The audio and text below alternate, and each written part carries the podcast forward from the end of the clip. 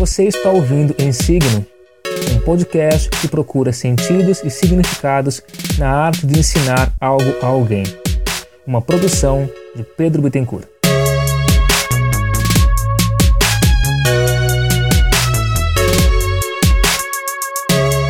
Olá, colega. Eu sou Pedro Bittencourt e você está ouvindo a mais um episódio de Insigno, a cultura do erro e a gênese do improviso. Nesse programa, vamos conversar um pouco sobre o nosso medo de falhar, sobre angústias, frustrações, desistências e, quem sabe, tentar juntar tudo isso aí no conceito de aprendizagem. Como o podcast está bem no começo, ele precisa da sua ajuda para crescer e, quem sabe, virar alguma coisa legal. Compartilhe aí com seus companheiros nas redes sociais. Me siga no Twitter, Prof. Bitten, com E e dois T's. No Facebook, sou Prof. Pedro Bittencourt. Me adicione em soundcloud.com.br signo, que é onde esses áudios estão sendo armazenados. E por fim, eu também estou no YouTube, compartilhando principalmente aulas de física. Caso você tiver comentários, críticas, reclamações, sugestões de pauta ou vontade de participar do programa, envie um e-mail para contato pedrobitencourt.com.br. Chega de introdução e vamos começar logo com o programa. Se você passou pela escola em algum momento da sua vida, você deve ter vivenciado a frustração de não estar aprendendo algo. Ver o seu professor contar histórias, escrever expressões e símbolos matemáticos, falar nomes e termos com pouco ou quase nenhum significado correlato, geralmente incorporados de outros idiomas ou de termos antigos da nossa língua. Alguém mencionando catetos, nemateumintos, vassalagem, estereoisomeria, tundra e oração subordinada substantiva objetiva direta. Confesso que eu precisei pesquisar esses termos para conferir se eles existiam mesmo ou se eram apenas um sonho doido que eu tive na última sexta-feira. Eu, como professor, passo por essa experiência todos os dias. Entendo a sensação, sei onde que ela se origina e eu concordo com meus alunos que estão se sentindo confusos a maior parte do tempo. Contudo, minha ideia hoje não é chover nesse molhado ou falar que esse é um cenário ruim. Todo mundo sabe disso.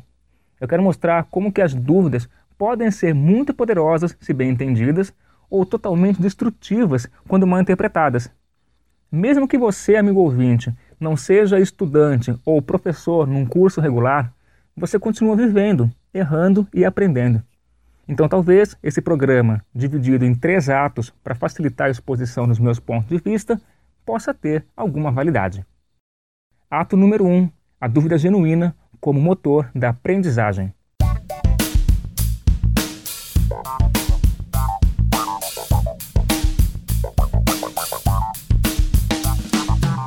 Sendo eu um professor de física, vou contar aqui algumas histórias fictícias, talvez nem tanto, envolvendo cenários dessas aulas.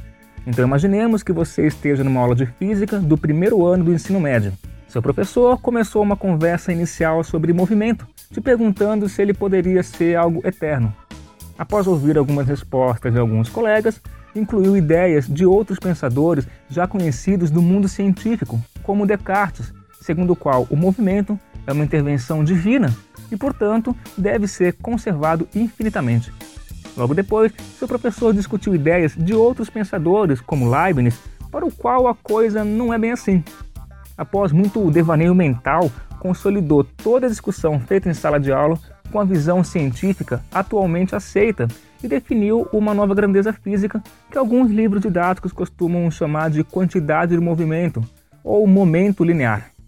Alguns exemplos foram mostrados na lousa, algumas fotos foram exibidas no data show e. Professor, diga. Eu, eu não entendi. Mas o que exatamente você não entendeu? Ah, eu, eu não entendi nada. Veja, eu não pretendo discutir aqui o método do professor ou a interação professor-aluno que se fez em sala de aula, tampouco o modo como o professor perguntou exatamente o que o aluno não tinha entendido. Vamos nos focar, pelo menos agora, na reflexão sobre a existência da dúvida. Quando o aluno responde que não entendeu nada, podemos perceber que ele ainda não tem nem sequer uma dúvida formulada na sua cabeça. Ele não sabe nem o que perguntar para o professor. O professor tampouco sabe como responder essa pergunta. Alguns param a aula, voltam, explicam tudo de novo, da mesma maneira, trocando umas palavrinhas aqui e outras ali, gesticulam mais, dão mais ênfase, falam com mais carinho. Não funciona. Esse professor partiu do pressuposto que o aluno se perdeu em algum ponto, talvez por desatenção, e que se ele explicar novamente, o aluno vai entender. E nem sempre é esse o caso, porque aquele aluno em questão ainda não tem formulado em sua cabeça uma pergunta. É esse o momento no qual muitas oportunidades são perdidas. O aluno, ao não entender nada, se sente frustrado, perdido, incapaz, com as capacidades cognitivas prejudicadas, ou, como a maioria gosta de resumir, se sente burro. Assim, ele se desliga por completo. Na cabeça do aluno, essa aula não é para mim, eu não sei física e nunca vou saber, eu quero matar o cara que inventou a física, e assim por diante. Quando se manifesta ao professor dizendo não entender nada e o professor repete a explicação, a situação não muda. O professor pergunta: E aí, entendeu agora? E o aluno balança a cabeça, dizendo: é, Sim, sim, entendi. A gente sabe que isso não é verdade. Enquanto não houver uma pergunta formada em sua cabeça, ainda não há o começo de um entendimento. É como se você ainda não estivesse partilhando da mesma conversa que está sendo instalada em sala de aula. Nesse caso, você precisa se dar um pouco mais de tempo e ver de que raios aquele professor está falando. Somente com as suas próprias perguntas é que você vai construir um significado próprio para as outras coisas. A dúvida é sim uma manifestação de entendimento. É, portanto, algo desejável e que não deve ser evitada.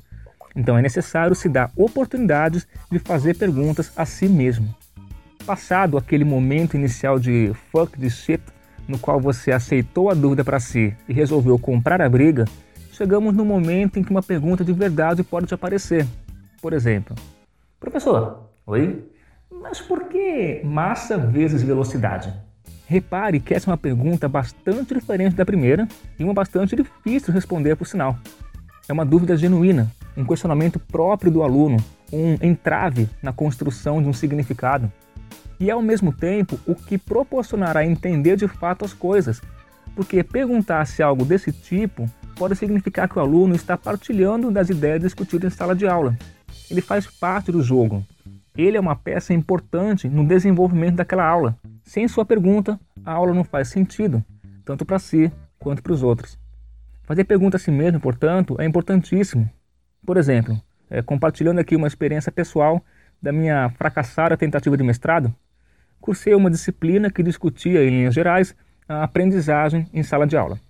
Antes de cada encontro, algumas leituras eram sugeridas pelo professor e, com base nelas, nós devíamos elaborar uma questão sobre aquilo que se leu. Não uma pergunta trivial sobre definições, nomenclaturas, por exemplo, o que é um movimento retilíneo uniforme, mas uma questão de ordem pessoal, uma dúvida nossa a respeito do texto e que valeria a pena ser verbalizada e compartilhada com os colegas, por exemplo, por que estudamos movimentos retilíneos uniformes se eles são tão raros na natureza? Você percebe a diferença? Isso é algo incrivelmente difícil de se fazer, porque elaborar uma questão sobre uma coisa que você não entendeu simplesmente não faz o menor sentido. Essa proposta, além de ser desafiadora e motivadora, servia como parâmetro de análise. Ela permitia verificar se no final da leitura algum entendimento tinha surgido e, caso contrário, quais medidas poderiam ser tomadas. Geralmente, lê de novo. Em última análise, amigo ouvinte, tente fazer perguntas a si mesmo. Verifique se o conhecimento que está sendo partilhado te faz sentido, elaborando um questionamento válido sobre aquilo. A resposta nem sempre será satisfatória. Algumas perguntas até que são simples de se responder no contexto e no momento em que são feitas. Outras, infelizmente, não, porque demandam muito tempo, muitas interpretações, discussões, mudança de opinião. No fundo, todas as boas perguntas são assim, o que pode ser muito frustrante e o que me leva ao próximo ato. Ato número 2: a ansiedade imediatista como freio da aprendizagem.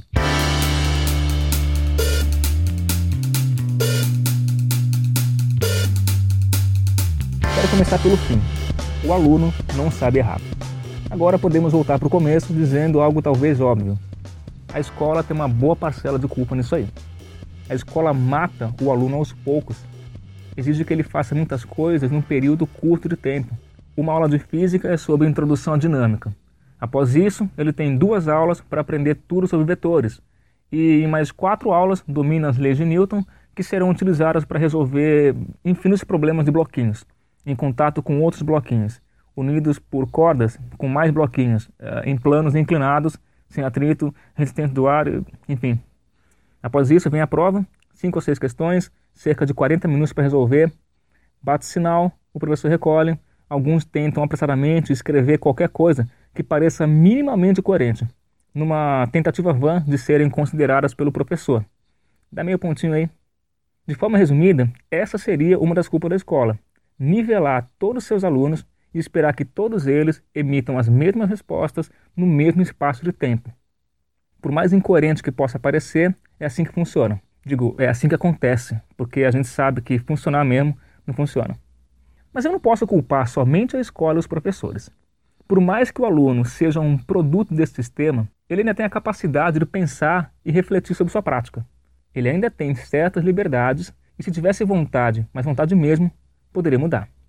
Além do mais, a gente tem que ser sincero: não dá para fazer um ensino médio com sete anos de duração. Querendo ou não, existem nove anos de ensino fundamental, mais três de ensino médio. Educação básica de 12 anos parece muito, mas com tudo aquilo que se pretende ensinar, acaba sendo pouco. Essa é a essência da minha defesa agora. O aluno não sabe errar, não admite quando errou, associa erro ao fracasso, à derrota. Pior do que isso, quando confrontado com qualquer tipo de erro, se desliga por completo. O aluno quer entender as coisas na hora. Se isso não ocorrer, significa que ele não está entendendo nada e nunca na vida vai entender aquilo. Deixa eu ilustrar com um exemplo, mais uma vez, possivelmente fictício. Eu estou dando a minha aula, comentando algum assunto, contando alguma história, e por alguma conjunção astrológica, naquele momento existe um interesse de boa parte da sala, então eu tenho que aproveitar a ocasião. Vou para a lousa, escrevo algumas frases, expressões matemáticas e o cérebro do aluno desliga. Às vezes, quase que literalmente, é visível. O aluno apaga, os olhos piscam de forma pesada, a cabeça tomba ligeiramente, o pescoço trabalha para não deixar a testa ir de encontro com o tampo da carteira. Como se o cérebro primitivo do ser humano, confrontado com a situação de perigo, enviasse um alerta para o corpo. Atenção, desliga tudo, deu ruim, isso aí não é pra gente não. Algumas pessoas, ao saltarem de lugares muito altos, desmaiam, como se o cérebro entendesse e dissesse: Ok, a gente não quer ver isso aí. Daí o estudante, sentado na carteira, começa a se deparar com coisa de outro mundo e a gente já sabe onde que isso vai dar. Essa ansiedade por um entendimento automático, instantâneo, inato, natural, destrói completamente a chance do estudante se fazer perguntas se permitir pensar, se permitir não entender, porque já vimos que isso é importante. Ele desiste e nunca aprenderá aquilo, salvo raríssimas exceções. O que se observa em sua maioria é um oceano de alunos tentando reproduzir textos, expressões, números e códigos do mesmo jeito que foi mostrado pelo professor, pelo livro ou pela apostila, pela lista do colega inteligente da sala, geralmente nas vésperas de um exame, numa tentativa frustradíssima de espremer algumas gotas de nota e sofrer menos nos períodos de recuperação. Também é frequente recorrer a professores particulares, que nos tempos remotos poderiam ser chamados de curandeiros, messias, profetas, pajés. O amigo ouvinte que trabalha com aulas particulares sabe bem do que eu estou falando. O amigo ouvinte que requisita aulas particulares também sabe bem do que eu estou falando. Hoje em dia, inclusive, é frequente estudantes recorrerem a videoaulas na internet, o que eu considero de verdade bastante positivo. Eu, pessoalmente, gosto muito desse tipo de recurso, utilizo com os meus alunos e continuo fazendo testes com metodologias de ensino diferenciadas. O triste é, é ler comentários dizendo que finalmente entendi as leis de Newton. Você explicou em 10 minutos o que meu professor não conseguiu em 6 aulas. Queria ter aulas com você e não com aquela gorda. Por que meu professor não é legal como você? Sendo que, se a gente analisar com frieza, geralmente é a mesma aula que aquele professor daria presencialmente, ou que ele costuma ministrar presencialmente no seu dia a dia, que já foi testada por ele e tudo mais. Só que vamos falar sobre isso em outro episódio, senão eu perco o foco e talvez eu perca a linha também. Sem querer limitar demais a minha análise, eu acredito que esse tipo de coisa é mais frequente nas disciplinas chamadas de exatas, matemática, química e física. O aluno é matematicamente analfabeto, é cientificamente analfabeto. E eu não digo isso para desmerecer, diminuir ou rebaixar. Digo isso porque é observado na prática. Por motivos não tão óbvios, talvez, nossos estudantes têm capacidade muito reduzida de estabelecer relações, escrever expressões de igualdade, proporcionalidade, semelhanças, envolvendo símbolos matemáticos e a linguagem matemática.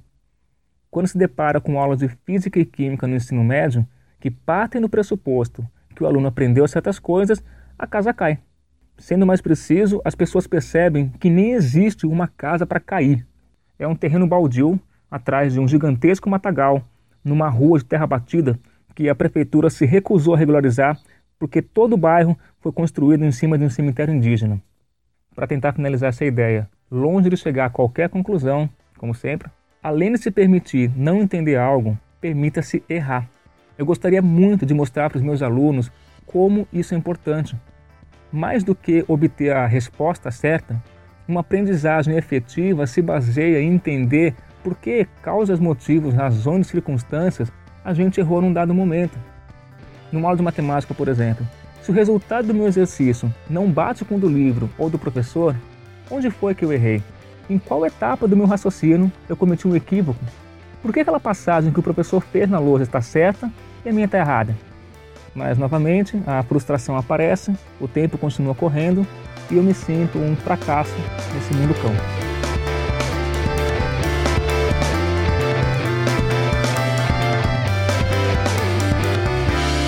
Ato número 3 A Gênese do Improviso.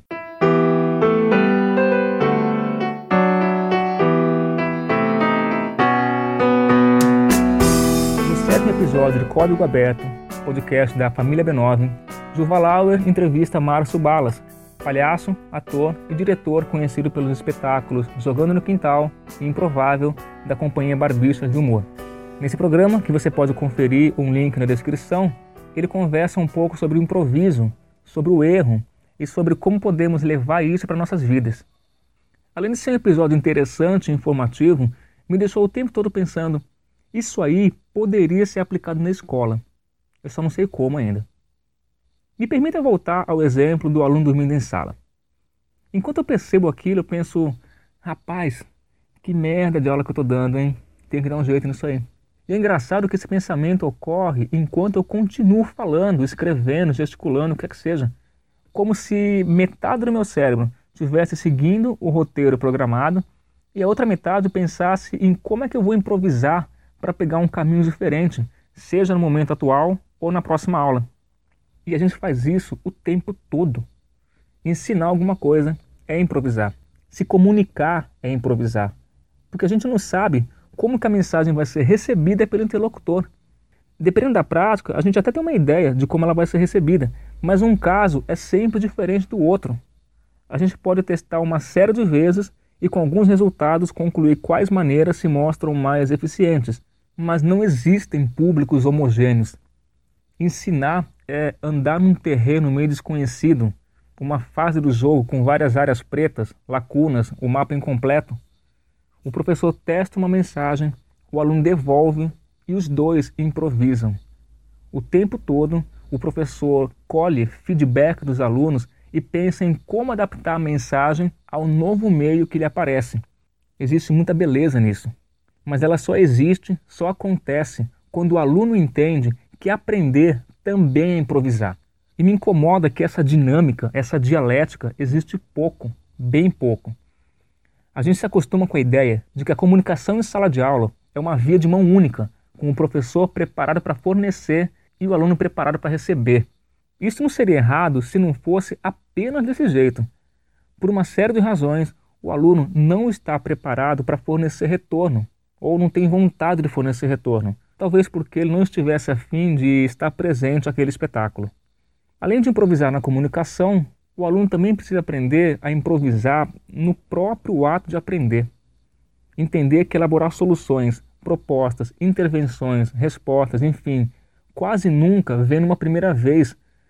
A gente tem que tentar, ver o que acontece, analisar o resultado, verificar se ele é coerente com aquilo que está sendo investigado, se possui respaldo de um conhecimento prévio ou de um que está sendo aprendido no momento.